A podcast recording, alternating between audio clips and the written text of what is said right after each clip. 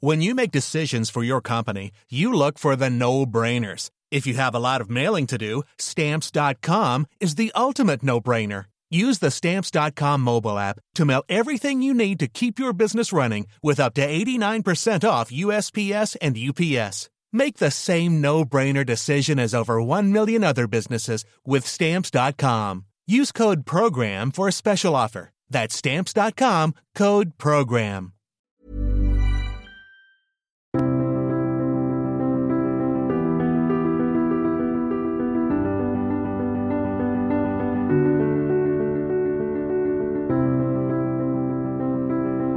Bienvenue pour une nouvelle émission de Conflit. Vous êtes de plus en plus nombreux à nous écouter, je vous en remercie.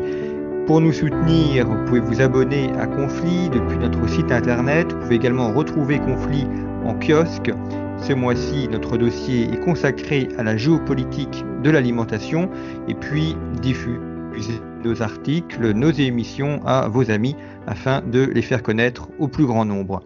Cette semaine, nous allons partir deux siècles en arrière, dans les années 1812-1815, pour évoquer un conflit qui est aujourd'hui oublié, surtout en France, et pourtant un conflit extrêmement important, puisqu'il a opposé les États-Unis d'Amérique à l'ancienne puissance coloniale, à savoir l'Angleterre. Alors on connaît bien évidemment la première guerre d'indépendance, dans laquelle d'ailleurs la France est engagée et a contribué à l'indépendance des colonies américaines, on beaucoup moins la seconde guerre qu'on appelle la seconde guerre d'indépendance, ce conflit qui a vu s'opposer les deux rives de l'Atlantique, qui s'est soldé par une victoire ou bien une non-défaite des États-Unis, même si Washington, la capitale, a été prise et si la Maison Blanche a été incendiée. C'est dire que ce conflit est important pour l'Angleterre et pour les États-Unis, mais pour l'Europe aussi. En 1812, nous sommes dans les guerres napoléoniennes.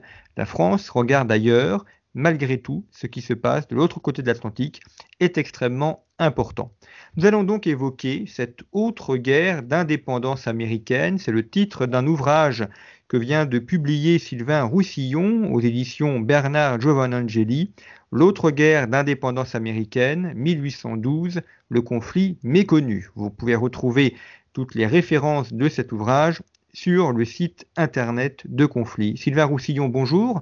bonjour. Merci d'avoir accepté notre invitation. Vous avez publié plusieurs ouvrages d'histoire qui un rapport avec l'histoire militaire, notamment. Vous avez publié un ouvrage sur les brigades internationales de Franco, publié chez Via Romana en 2012.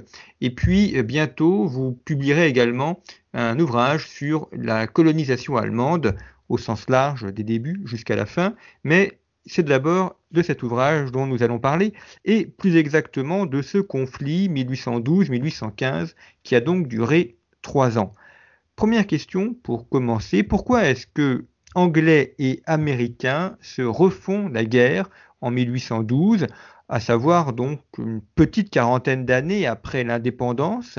Pourquoi une nouvelle guerre? Pourquoi est-ce que les Anglais retraversent l'Atlantique? Est-ce que c'est parce qu'ils euh, pensaient réellement reconquérir les colonies perdues? Ou bien y avait-il un autre projet derrière? Alors, on, peut dire que euh, effectivement, les, deux conflits sont, sont, très liés malgré les 40 ans qui les séparent. Euh, les Britanniques ne, retraversent pas exactement l'Atlantique, puisque je rappelle qu'ils sont quand même présents euh, sur le continent nord-américain par l'intermédiaire de leur colonie canadienne. Euh, y a donc une, frontière terrestre entre l'empire colonial britannique et, euh, et les États-Unis naissants.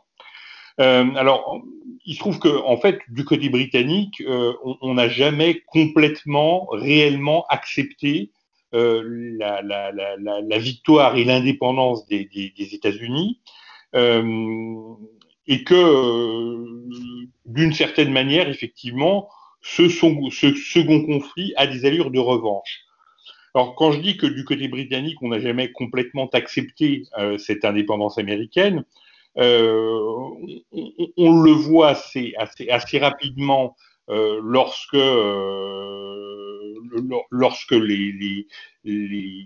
la, France est occupée sur d'autres, d'autres théâtres militaires, c'est-à-dire à partir de la Révolution française, les Britanniques vont prendre l'habitude, la mauvaise habitude de plus en plus, de pénétrer dans les eaux territoriales américaines euh, et de se livrer à une espèce de piraterie légale en, euh, en, arrêtant les navires battant pavillon américain sous le prétexte, alors sous des prétextes divers et variés, sous le prétexte que les Américains livreraient des armes ou livreraient des marchandises à la France, sous le prétexte que la, marine américaine euh, hébergerait euh, ou, serait un, lieu d'accueil pour un certain nombre de déserteurs de la Royal Navy.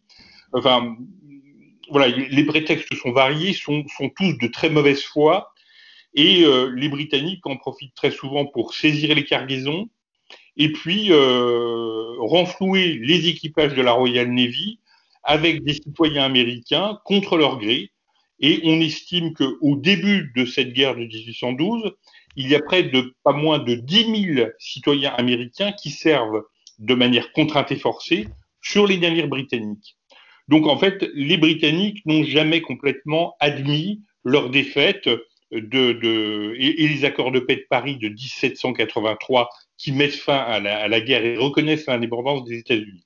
Donc il y a déjà ce premier facteur. Et puis il y a un facteur du côté américain. C'est-à-dire que euh, la, vie politique américaine se structure très rapidement. Euh, alors pour, rappel, hein, euh, les premiers soulèvements américains contre les Britanniques, c'est 1774. L'indépendance est formellement proclamée en 1776. En 1783, c'est le traité de Paris et la paix entre les États-Unis euh, et, les Britanniques. La Constitution américaine est rédigée en 1787 et le premier président de la République américaine, George Washington, est élu en 1789. En, en 1790, on voit apparaître le premier parti politique américain, le Parti fédéraliste, et en 1792, deux ans après, son opposant, le Parti démocrate républicain. Le Parti fédéraliste, c'est un parti conservateur qui euh, est encore euh, très tourné euh, vers l'Europe et qui a presque la... la, c'est le parti qui a porté l'indépendance, qui a porté la guerre d'indépendance, mais qui en même temps n'entend pas rompre complètement avec, avec l'Angleterre. À tel point qu'il y a même un certain nombre de, voix qui se font entendre au sein de ce parti fédéraliste en, disant bah, finalement on pourrait, sous forme de traité, retravailler des relations nouvelles, différentes, autres, avec les Britanniques. Et à l'inverse, le parti démocrate républicain s'affiche comme un, parti résolument de rupture euh, qui, lui, euh, souhaite assumer pleinement les résultats de, la guerre d'indépendance en disant non, euh, il faut tourner le dos au Royaume-Uni et, aux Britanniques. Et certains leaders un peu extrémistes du Parti démocrate républicain vont même plus loin en disant tournons le dos à l'Europe. Et euh, en, réalité, euh, ce conflit de 1812 euh, naît d'abord du côté américain d'un conflit politique entre fédéralistes et entre démocrates républicains qui vont se, rentrer en lutte électorale pour la conquête du pouvoir parce qu'ils ont deux visions extrêmement antagonistes de l'avenir des États-Unis naissants, notamment par rapport aux relations que euh, les États-Unis naissants doivent entretenir ou non avec l'ancienne puissance coloniale et, même avec l'Europe. Euh, tout ça aboutit en 1800 à la victoire euh, électorale du Parti républicain démocrate sur les fédéralistes avec Thomas Jefferson. Thomas Jefferson qui va faire deux mandats jusqu'en 1808 et qui est, bien conscient de la faiblesse militaire des États-Unis à l'époque faut savoir que les États-Unis euh, euh, ont, à cette époque une, vision très, euh, très, très, négative de tout ce qui est force armée, notamment force armée permanente. Et les États-Unis préfèrent assurer leur défense en maintenant et en créant des milices locales. C'est d'ailleurs contenu dans ce fameux second amendement euh, à la Constitution américaine qui, nous, vu de France, nous semble toujours un petit peu étrange, bizarre, exotique. Euh, vous savez, l'amendement qui euh, a trait au, port d'armes, pour faire simple. En France, on a un peu du, mal à saisir l'importance de cet amendement pour les Américains. pour les Américains, c'est un amendement fondateur, c'est-à-dire pour, défendre une nation libre doit disposer de citoyens armés et organisés en milice. Voilà, pour faire simple, c'est le second amendement. Et ce second amendement, qui valorise le rôle des milices, bah, euh, forcément va un peu à l'encontre de ce qu'on pourrait appeler une armée de métier. Et euh, les, Américains, dans, ces premiers temps de leur existence, sont très réticents à l'égard d'une armée de métier, à tel point d'ailleurs que en 1783, lorsque la paix de Paris est signée, leur armée régulière tombe à 87 soldats uniquement.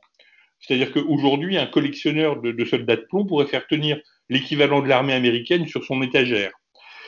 Euh, et euh, je, reviens sur, Thomas Jefferson, donc ce premier président fédéraliste, qui lui a bien conscience qu'il va falloir, à un moment ou à un autre, en venir aux armes euh, contre les Britanniques qui se livrent à des exactions maritimes de plus en plus fréquentes, euh, allant même jusqu'en en, 1807 à pénétrer à l'intérieur de la Chesapeake, qui est une rivière côtière américaine, et euh, à, à s'affronter militairement avec un navire de, de, de, de la flotte américaine euh, contre toutes les lois de la guerre, euh, parce qu'il n'y a pas eu de déclaration de guerre, il n'y a, a, rien eu. Euh, mais il se trouve que la, Royal Navy a tendance à se considérer un petit peu dans les eaux américaines comme dans ses propres eaux territoriales. Mais les fédéralistes, pardon. Oui, ce que vous expliquez là est, extrêmement intéressant parce que euh, aujourd'hui, enfin, on connaît les États-Unis d'Amérique aujourd'hui. Ce que l'on voit là, c'est les débuts des États-Unis en tant que nation et notamment sur la scène internationale. Et on voit notamment euh, la question maritime que vous avez évoquée comme la question du positionnement par rapport à l'Europe, sont des sujets structurants pour la politique intérieure des États-Unis et pour la politique extérieure. On a vu que enfin, on sait que dans l'histoire, ensuite, la question de l'accès à l'Atlantique a joué un rôle essentiel dans l'entrée en guerre de la première puis deuxième guerre mondiale, et que le rapport aussi au monde, de l'isolationnisme ou au contraire de l'interventionnisme, est fondamental dans la politique américaine de début 19e, début 20e siècle jusqu'à aujourd'hui. Donc finalement, ce qu'on a montré, c'est que dans cette guerre de 1812, côté américain, est en train de se mettre en place le puzzle structurant de toute l'histoire des États-Unis jusqu'à aujourd'hui. Oui, c'est exactement ça. Euh, c'est là que se structure, à mon sens, vraiment la nation américaine, telle que nous pouvons la connaître aujourd'hui. C'est-à-dire qu'avant ce conflit de 1812, euh, les États-Unis sont encore, euh, constituent encore une nation qui se cherche, euh, qui n'a pas encore mm, pris conscience d'elle-même. Pour, beaucoup d'Américains et ceux qui sont, représentés par le Parti fédéraliste, finalement, les États-Unis restent 13 colonies qui se sont émancipées. Mais il n'y a pas encore d'état d'esprit national. Cet état d'esprit national patriotique, euh, qui est en gestation, mais qui, n'est pas encore affirmé, va réellement prendre son, essor, son envol, euh, à l'occasion de la guerre de 1812. Alors, par rapport à cette guerre, comment réagissent les différentes populations qui composent les États-Unis? Vous avez expliqué qu'il y avait une structuration politique entre fédéralistes et démocrates républicains à l'égard de l'Angleterre Est-ce que les fédéralistes sont favorables à la guerre ou est-ce qu'au contraire ils vont chercher à, modérer, voire à se rallier aux Anglais? Et est-ce que les Anglais utilisent également les populations indiennes, dont ils sont alliés avec certains, pour faire une sorte d'alliance de revers contre les États-Unis, qui à l'époque sont les 13 colonies, donc essentiellement la côte est et, non pas euh, l'ensemble du territoire tel que l'on a aujourd'hui? Oui, alors vous avez raison de le rappeler. Les États-Unis à l'époque constituent, d'un point de vue géographique, euh, un, ensemble territorial qui n'a rien à voir avec ce qu'on connaît aujourd'hui. Hein. Euh, alors, le, en fait, les États-Unis, alors, ont, changé de président entre temps, même s'ils ont conservé un président, un président de, démocrate républicain. C'est le président James Madison qui est au pouvoir depuis 1808. Euh, et euh, euh, les, démocrates républicains souhaitent un petit peu forcer la main de la nation américaine parce qu'ils se sentent prêts militairement, parce que en 1812 l'Angleterre est quand même très très occupée sur le continent américain et ils se disent que c'est le moment ou jamais de tenter leur chance avec comme ambition ni plus ni moins la conquête du Canada. Hein, c'est l'objectif des États-Unis à l'époque, c'est-à-dire de chasser définitivement euh, les Britanniques de, toute présence sur le continent nord-américain. Euh, donc la, guerre est déclenchée officiellement le 18 juin 1812, sachant qu'il y a des élections présidentielles qui vont se dérouler à l'automne 1812. Et les démocrates républicains espèrent euh, des victoires extrêmement rapides pour euh, ranger la nation derrière eux. Or, euh, dès le début de la guerre, ça se passe plutôt très mal pour les Américains qui, piétinent, qui pataugent, qui subissent revers sur revers. Et ces élections de 1812 vont être extrêmement serrées, à tel point que les démocrates républicains ne doivent leur victoire qu'au fait que du côté des fédéralistes, il y a eu deux candidats euh, rivaux. Euh, en réalité, les démocrates républicains gagnent cette élection euh, tout en étant minoritaires, très légèrement minoritaires, mais minoritaires quand même. Et d'un point de vue de l'attitude des populations américaines à l'époque, ben, on, voit très bien une cassure qui, qui, se perd entre le Nord, qui est notamment l'État de New York, qui est euh, collé à la frontière canadienne et donc qui va être euh, le, premier impacté par le, conflit avec les Britanniques et qui vote très majoritairement pour les fédéralistes, c'est-à-dire contre la guerre. Et puis les États un peu plus au sud, ou un peu plus à l'ouest, c'est-à-dire ceux qui, commencent déjà à incarner le rêve de l'Ouest américain, de, la conquête de l'espace euh, américain, qui, euh, eux, votent beaucoup plus massivement en faveur des démocrates républicains. Donc là, on a vraiment une, cassure. 50% des Américains sont favorables à la guerre, 50% sont hostiles, et il est de bon ton à l'époque, d'ailleurs, de, qualifier cette guerre de la guerre de Monsieur Madison c'est-à-dire pour bien préciser que euh, ça n'est pas la guerre de tous les Américains. Alors, les choses évolueront tout au long du conflit, mais sur le moment, cette guerre est plutôt impopulaire. Elle est d'autant plus impopulaire qu'on oublie souvent qu'une bonne partie des Américains, au moment de la guerre d'indépendance, hein, donc à partir de 1774 jusqu'en 1783, euh, euh, n'ont pas été favorables à la guerre d'indépendance. On estime aujourd'hui que, euh, que seulement entre 40 et 45% des Américains étaient favorables à l'indépendance, contre 15 à 25% qui étaient restés loyaux, loyalistes à la couronne britannique. Euh, un certain nombre d'entre eux ont émigré au Canada, mais pas tous, et ils ont constitué euh, un des embryons du Parti fédéraliste. C'est-à-dire qu'on a une situation euh, qui est euh, loin d'être gagnée pour les, partisans de la guerre aux États-Unis, euh, avec une moitié de l'opinion qui, rechigne à cette guerre. par ailleurs, dès 1808, pour revenir sur votre question par rapport aux populations indiennes, dès 1808 s'est constitué dans l'Ouest américain euh, à proximité de la frontière canadienne, un véritable État indien, une confédération indienne, sous la, direction du, chef Tecumseh, un chef chouani, qui a rallié euh, auprès de lui une vingtaine de tribus, et dont l'objectif est de constituer une république indienne, une république confédérée indienne, à l'image un petit peu d'un État moderne, de, ce qu'était un État moderne à l'époque. et bien évidemment, les, États-Unis naissants sont très hostiles à la constitution de cet État indien qui bloquerait et qui va complètement leur expansion dans l'Ouest américain, alors que, les Britanniques y voient euh, des alliés potentiels et euh, fournissent des armes et du matériel euh, aux chefs écoutés pour qu'ils puissent euh, bah, constituer euh, une troupe régulière pour, pour l'aider à constituer sa, sa confédération indienne.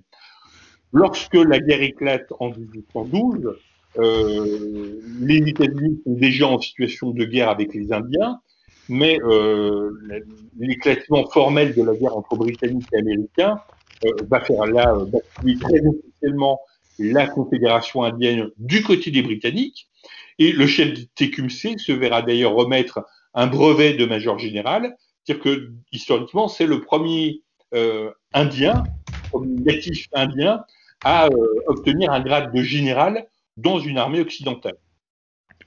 Alors il y a deux grandes zones pour les combats, il y a autour des Grands Lacs et puis euh, également les batailles navales dans l'Atlantique. On va commencer par les Grands Lacs, c'est une zone importante des combats. Vous l'avez dit, les Anglais sont implantés au Canada, donc si on veut mener une opération terrestre, on passe par les Grands Lacs parce qu'il y a une frontière commune.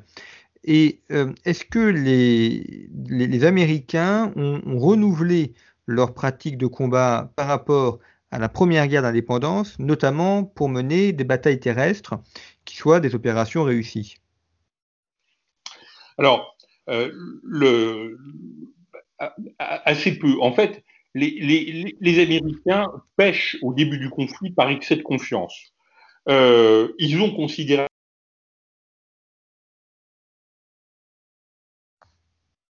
ils y étaient très opposés, mais les effectifs en 1812 font apparaître une armée mimétique qui est montée à 7000 hommes, ce qui, euh, pour, l'époque et pour le lieu, est considérable.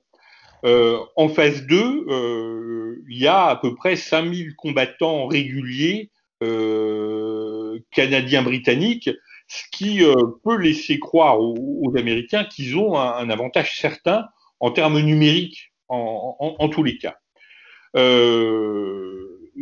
Les Américains ont, négligé malgré tout un certain nombre de facteurs. D'une part, le ralliement des tribus indiennes euh, aux Britanniques et aux Canadiens.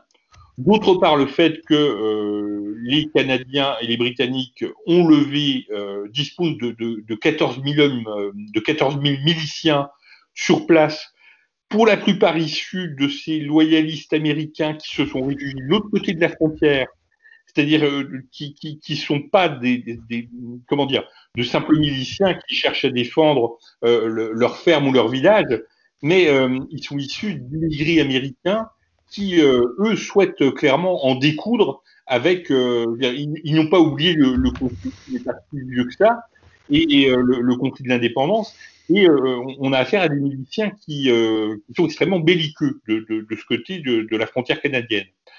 Euh, et donc les Américains vont se lancer euh, un petit peu la, la, fleur au fusil dans, cette aventure militaire, euh, pensant à une guerre euh, courte et, joyeuse, euh, avec euh, en plus une ultime erreur de leur part, qui est de nommer au poste de commandement supérieur, pour, dans la plupart des cas, des généraux ou des officiers issus du camp, issus du Parti démocrate républicain, c'est-à-dire qu'on privilégie une appartenance partisane à des compétences militaires.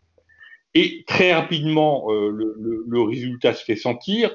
L'année 1812, qui devait, euh, qui, dans l'esprit de l'état-major et de la présidence américaine, de, de, de, devait suffire à mettre au pas euh, les, anglo-canadiens, euh, s'achève par est une année désastreuse sur le plan militaire puisque Détroit tombe aux mains des Britanniques, Chicago tombe aux mains des Britanniques, et euh, à la fin de l'année 1812, les Britanniques contrôlent l'ensemble euh, des, des, des, flottes fluviales, des flottes lacustres qu'on trouve sur les Grands Lacs. Et euh, la seule offensive américaine qui, euh, qui, qui, se soit réellement déroulée dans des conditions pas trop catastrophiques euh, s'achève quand même par une retraite de l'armée américaine. C'est-à-dire que à la fin de l'année 1812, les Britanniques sont solidement installés sur les Grands Lacs et sur une partie du territoire américain. Euh, donc, là, euh, 1812 marque la, la, est une douche froide euh, est une, énorme désillusion pour les, politiques et pour les militaires euh, américains, euh, puisqu'ils sont complètement aux antipodes de, leurs espérances militaires. Euh, la phase va être sauvée par euh, la marine euh, américaine qu'on n'attendait pas, qui va réaliser un certain nombre d'exploits pendant tout, toute la guerre. Alors, quand je dis qu'on qu ne l'attendait pas à ce rendez-vous, c'est tout simplement parce que la marine américaine, euh, à l'époque, est extrêmement restreinte. Euh, en 1812, on ne compte que 22 bâtiments de guerre pour toute la marine américaine. Euh, au même moment, les Britanniques ont, euh, dans cette zone de l'Atlantique Nord, 108 navires de guerre. 108 contre 22. Si on ajoute à ça l'ensemble de la flotte de guerre britannique qui sillonne l'ensemble du globe, on est à 800 navires de guerre côté britannique contre 22 américains. C'est-à-dire que la disproportion des forces est totale. Et les Américains vont avoir recours, euh, vont, utiliser le recours qui est celui de toutes les nations euh, maritimement faibles, euh, c'est-à-dire qu'ils vont utiliser massivement euh, les corsaires, c'est-à-dire avoir recours à la guerre de course, qui d'ailleurs n'est pas une nouveauté dans l'histoire, puisque ce sera aussi le, recours des Français après la bataille de Trafalgar, qui voit la, quasi-destruction de la flotte régulière euh, de, guerre française, et, euh, la France va à nouveau relancer la guerre de course et les corsaires. Les Américains font exactement la même chose. Voyant que le rapport des forces est tellement disproportionné euh, entre marine de guerre régulière euh, britannique et américaine, ils vont encourager euh, finalement l'initiative privée, puisque la, guerre de course, c'est ni plus ni moins qu'une initiative privée. Hein. On accorde à des armateurs privés euh, le droit, un État accorde à des armateurs privés le droit euh, d'armer des navires de guerre et de en, échange d'une part du butin pris à l'ennemi. Et ça va s'avérer être un énorme succès puisque pas, pas moins de, 700, de 517 navires corsaires vont ainsi être armés par les, Américains. Et ce sont eux, en grande partie, qui vont euh, fragiliser euh, la Royal Navy et le commerce maritime britannique pendant ces deux ans et demi de guerre. Euh, au total, les Britanniques perdront pas moins de 1600 navires de commerce pendant ces deux ans et demi de, de guerre, euh, dont 1300 qui euh, seront pris directement par des corsaires américains. C'est dire l'impact économique euh, énorme que, joueront euh, ces corsaires américains et cette flotte de guerre américaine qui pourra même se payer le luxe à la fin du conflit d'aller porter la guerre jusque dans jusqu'en mer d'Irlande, c'est-à-dire vraiment dans les eaux territoriales britanniques. Donc, là, on, a on a finalement une, vision de la guerre qui, qui est un petit peu renversée, c'est-à-dire que les Américains vont être très présents sur un terrain où on ne les attendait pas, à savoir la guerre navale, et dans un premier temps, en tout cas sur cette première année 1812, vont être euh, très curieusement faibles face à un adversaire qui, euh, normalement, numériquement, lui était inférieur, leur était inférieur. Alors, au même moment, les Anglais sont en guerre en, Europe contre Napoléon. Donc, on peut supposer aussi que ce deuxième front, où une partie importante de la flotte anglaise et même de l'armée de terre anglaise est mobilisée aux États-Unis, euh, les, les, empêche de mener la guerre contre Napoléon. Et donc, ça a pu profiter de façon indirecte des affaires de l'empereur en France. Alors, alors, à l'inverse, je, pense que c'est plutôt l'inverse, que ça a profité aux, Américains plus que plus, qu'aux Français. 1812, c'est l'année où Napoléon euh, s'engage dans la campagne de Russie. Et, euh, en, fait, très honnêtement, je, je, ne pense pas que la présence de quelques navires britanniques de plus ou de moins, ou quelques milliers de soldats britanniques plus ou de moins dans la péninsule espagnole, par exemple, aurait changé euh, fondamentalement les données du problème napoléonien. Euh, mais par contre, ça change tout pour les Américains parce que, euh, bah, évidemment, l'effort de guerre principal euh, que, fournissent les Britanniques, il est fourni en Europe et il n'est pas du tout fourni sur le continent nord-américain.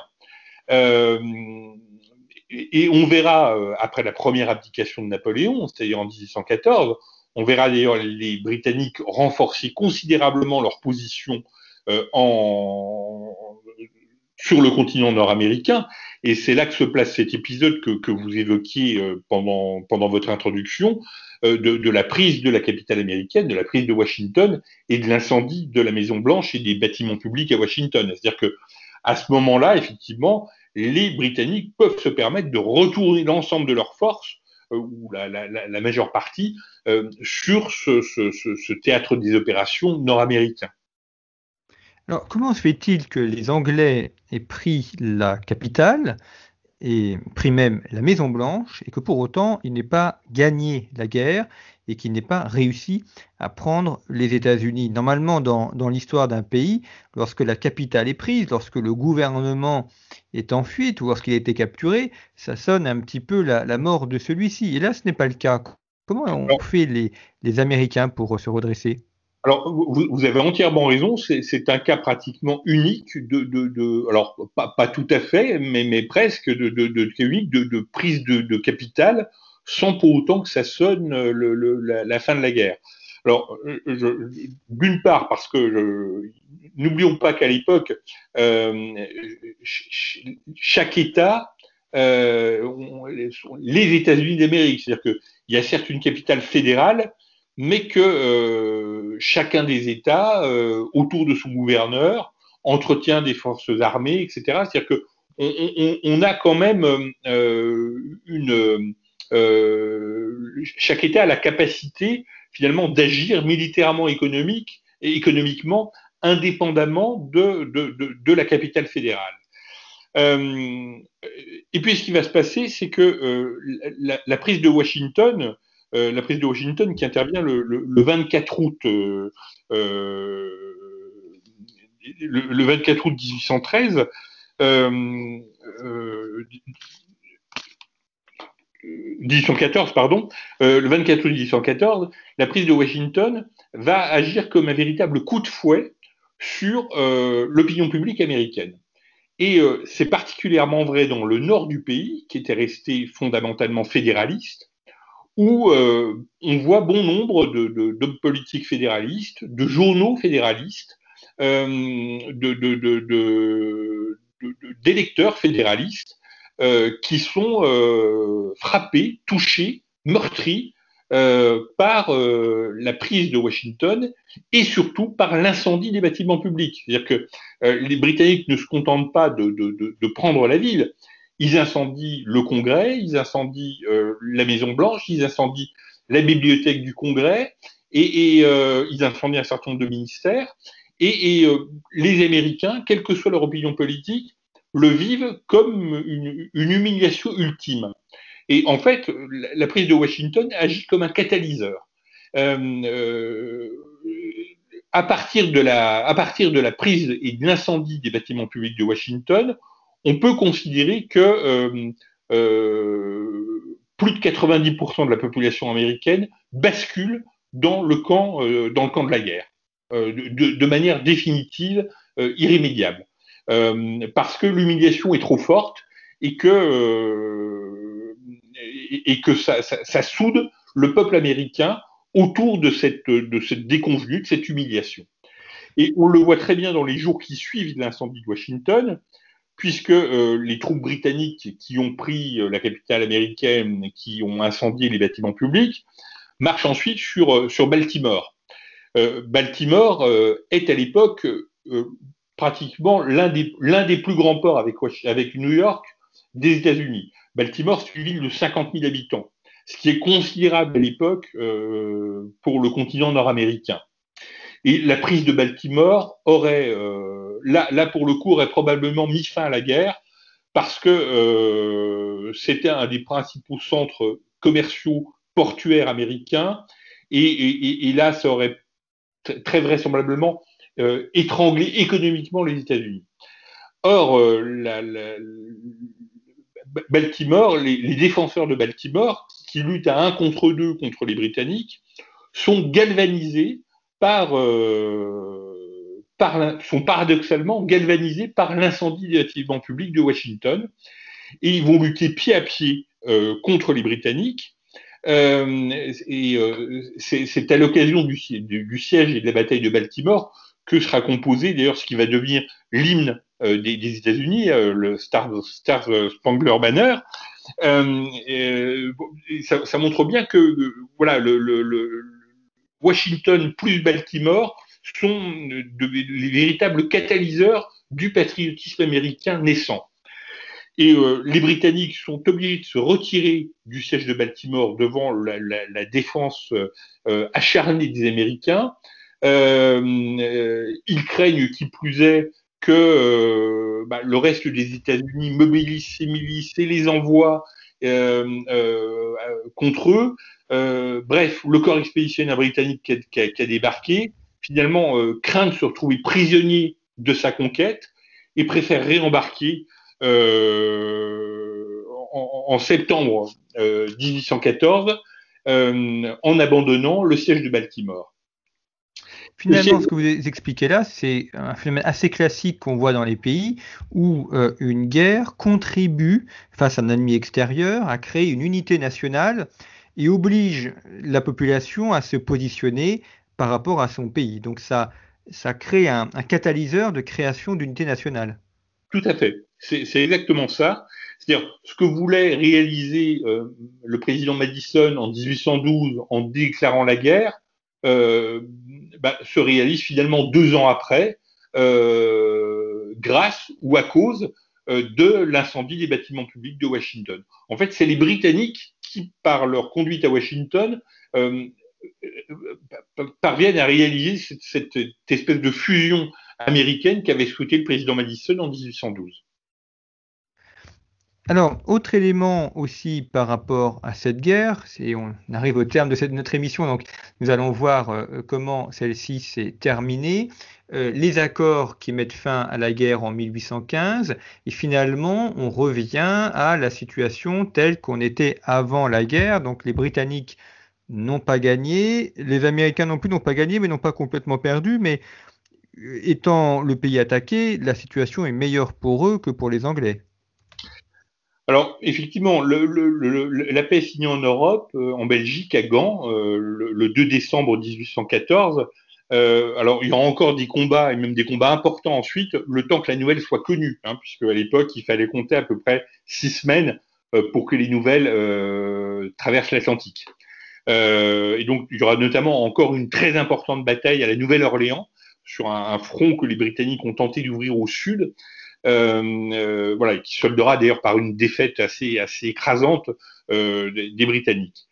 Euh, les accords de Gand, effectivement, concluent un statu quo antebellum, c'est-à-dire on revient aux positions qu'on occupait précédemment, avec quelques réajustements de frontières euh, au nord, mais des réajustements de frontières qui probablement se seraient réglés d'une manière ou d'une autre par des traités ensuite, mais il n'y a pas fondamentalement de, de, de, modifications sensibles. Euh, mais euh, vous avez raison de le souligner, euh, il n'y a pas de vainqueur, il n'y a pas de vaincu, mais du côté américain, on en tire quand même une énorme fierté, c'est-à-dire la fierté d'avoir tenu tête pendant deux ans et demi à la première puissance économique, navale, militaire de l'époque, et, et, d'avoir subi des défaites, mais d'avoir remporté des victoires euh, et d'avoir tenu tête euh, à, cet arrogant Albion. Euh, et puis, il se trouve aussi que, très paradoxalement, ce conflit n'est pas du tout comme, comme beaucoup d'historiens l'ont cru pendant longtemps, n'est pas un gouffre financier pour les États-Unis. Au contraire, l'économie américaine était très tournée vers l'Europe.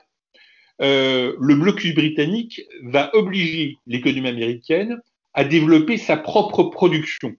C'est-à-dire qu'il y a un coup de fouet qui est donné à l'industrie et à la manufacture américaine à cette occasion. Et même si en termes d'exportation, les Américains vont perdre à peu près 7 millions de dollars pendant cette guerre. Euh, les prises réalisées par les corsaires sont de l'ordre de, de, de, 9, 9, millions euh, et demi. C'est-à-dire qu'en fait, euh, euh le, le, le, positif de 2 millions et demi de dollars en faveur des États-Unis, avec en plus, je le répète, le fait qu'ils euh, sont obligés de cesser une bonne partie de, leur, de leurs importations de, produits manufacturés venant d'Europe et ce qui contribue à développer leur propre économie manufacturière. Donc d'un point de vue économique, les États-Unis s'en sortent plutôt très bien. Et puis, dernier point, qui est, un point plus diplomatique, euh, et eh ben effectivement, euh, les États-Unis ont euh, conscience d'être passés à côté d'une sévère défaite et finalement de s'en être très bien sortis. Euh, et euh, ça va donner lieu à, une, à la théorisation, à la théorisation de, de, de, cette guerre par un dénommé James Monroe, qui est ministre de la guerre du président Madison et qui est à l'origine de la fameuse doctrine Monroe, euh, qui est la doctrine euh, qui, euh, comment dire, détermine la sphère d'influence des Américains aux Amériques, enfin plus exactement des États-Unis en Amérique. C'est-à-dire de dire, nous Américains, nous ne nous mêlons pas de ce qui se passe en dehors des États-Unis, mais nous interdisons maintenant aux Européens de venir se mêler de ce qui se passe en Amérique. Cette doctrine Monroe, alors c'est la doctrine Monroe de base, telle qu'elle est théorisée euh, au début des années 1820. Elle va connaître évidemment des évolutions et à partir de la fin du 19e siècle, on passera d'une doctrine qui est très euh, euh, américano-américaine à une doctrine plus expansionniste euh, notamment sous l'influence de Theodore Roosevelt, qui va s'inspirer beaucoup des écrits qui ont été rédigés à l'époque de, de, cette guerre de 1812 pour dire, bon, euh, effectivement, le continent américain est un continent, euh, une sphère d'influence réservée aux États-Unis, mais les États-Unis ne s'interdisent plus, maintenant qu'ils sont devenus une grande puissance, d'intervenir ailleurs. Et quelque part, cette guerre de 1812 euh, jette les prémices de l'impérialisme américain tel qu'on le connaît toujours aujourd'hui d'une certaine manière. Et depuis 1812, on peut dire que en matière de politique, ou en tout cas depuis Theodore Roosevelt, qui s'inspire de 1812, on peut dire que les États-Unis, en tout cas, euh, ont très très peu varié euh, dans leur approche euh, de le, leur vision de la politique internationale. Dernière question, Sylvain Roussillon. Qu'en est-il de la mémoire de cette guerre aujourd'hui? Les États-Unis regardent beaucoup vers la première guerre d'indépendance, c'est normal, et puis après, il y a la, guerre civile qu'on appelle en Europe la, guerre de sécession. Est-ce que cette guerre de 1812 est présente dans l'histoire américaine? Est-ce que c'est une référence ou est-ce que c'est un conflit oublié chez eux aussi? Alors, euh, c'est un conflit qui est beaucoup moins oublié qu'il ne l'est euh, qu'il en, Europe. Euh, il y a eu énormément de commémorations de, de, la guerre de 1812 aux États-Unis, mais aussi au Canada. Euh, et euh, d'ailleurs, en, en, 2012, le, président Obama a reçu à la Maison Blanche euh, David Cameron, le, Premier ministre britannique, et lui, lui, a fait une petite remarque sur l'incendie de la Maison Blanche 200 ans auparavant. Euh, euh preuve que voilà, les, les, les politiques 200 ans après, les politiques américains en tout cas, avaient encore bien cet incendie et, et, et cette guerre en tête. Euh, il, voilà, il y, a, il y, a, eu un certain nombre. Vous savez, les Américains sont très friands de commémorations historiques, et donc il y a eu pas mal de commémorations, alors qui sont limitées géographiquement plutôt dans les, les secteurs où il y avait eu conflit. Hein, C'est-à-dire que euh, évidemment, on peut, on peut penser qu'en Californie, il y a eu assez peu de commémorations de la guerre de 1812, mais il y a eu des commémorations euh, en Louisiane, et puis il y a eu des commémorations beaucoup dans les États du nord-est américain, le Vermont, le Maine, l'État de New York, etc., etc. Donc ça reste, ça reste pour le, les Américains, ce conflit demeure un conflit fondateur. Merci beaucoup Sylvain Roussillon d'avoir évoqué pour conflit cette euh, guerre méconnue. Je rappelle le titre de votre ouvrage, L'autre guerre d'indépendance américaine, 1812, le conflit méconnu, qui est paru aux éditions Bernard Giovannangeli. Dans nos archives d'émissions, vous pouvez trouver d'autres podcasts consacrés à l'histoire des États-Unis, notamment des émissions avec Laurie Kenton, cette fois-ci sur la période récente des États-Unis. Et puis, puisque nous sommes en période électorale américaine et qu'il y aura au mois de novembre les élections présidentielles, eh bien, il est toujours intéressant de connaître l'histoire de ce pays qui est finalement assez méconnu un peu à l'image de cette guerre. Vous pouvez retrouver toutes les références de cet ouvrage sur le site internet de Conflit. Et puis, je ne peux que vous recommander, vous inciter à vous abonner à Conflit depuis notre site internet. C'est la meilleure façon de nous soutenir et de permettre que nous puissions continuer à faire ce type d'émission. Faites connaître également Conflit à votre entourage en diffusant nos articles et nos émissions. Et vous pouvez également retrouver nos émissions sur notre chaîne YouTube, euh, émission de géopolitique Fenêtre sur le monde. Merci pour votre fidélité et à bientôt.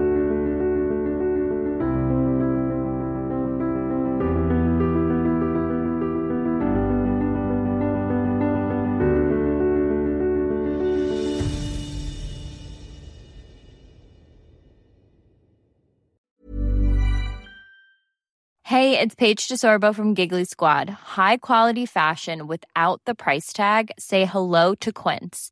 I'm snagging high-end essentials like cozy cashmere sweaters, sleek leather jackets, fine jewelry, and so much more. With Quince being 50 to 80% less than similar brands. And they partner with factories that prioritize safe, ethical, and responsible manufacturing. I love that. Luxury quality within reach. Go to quince.com slash style to get free shipping and 365 day returns on your next order. Quince.com slash style.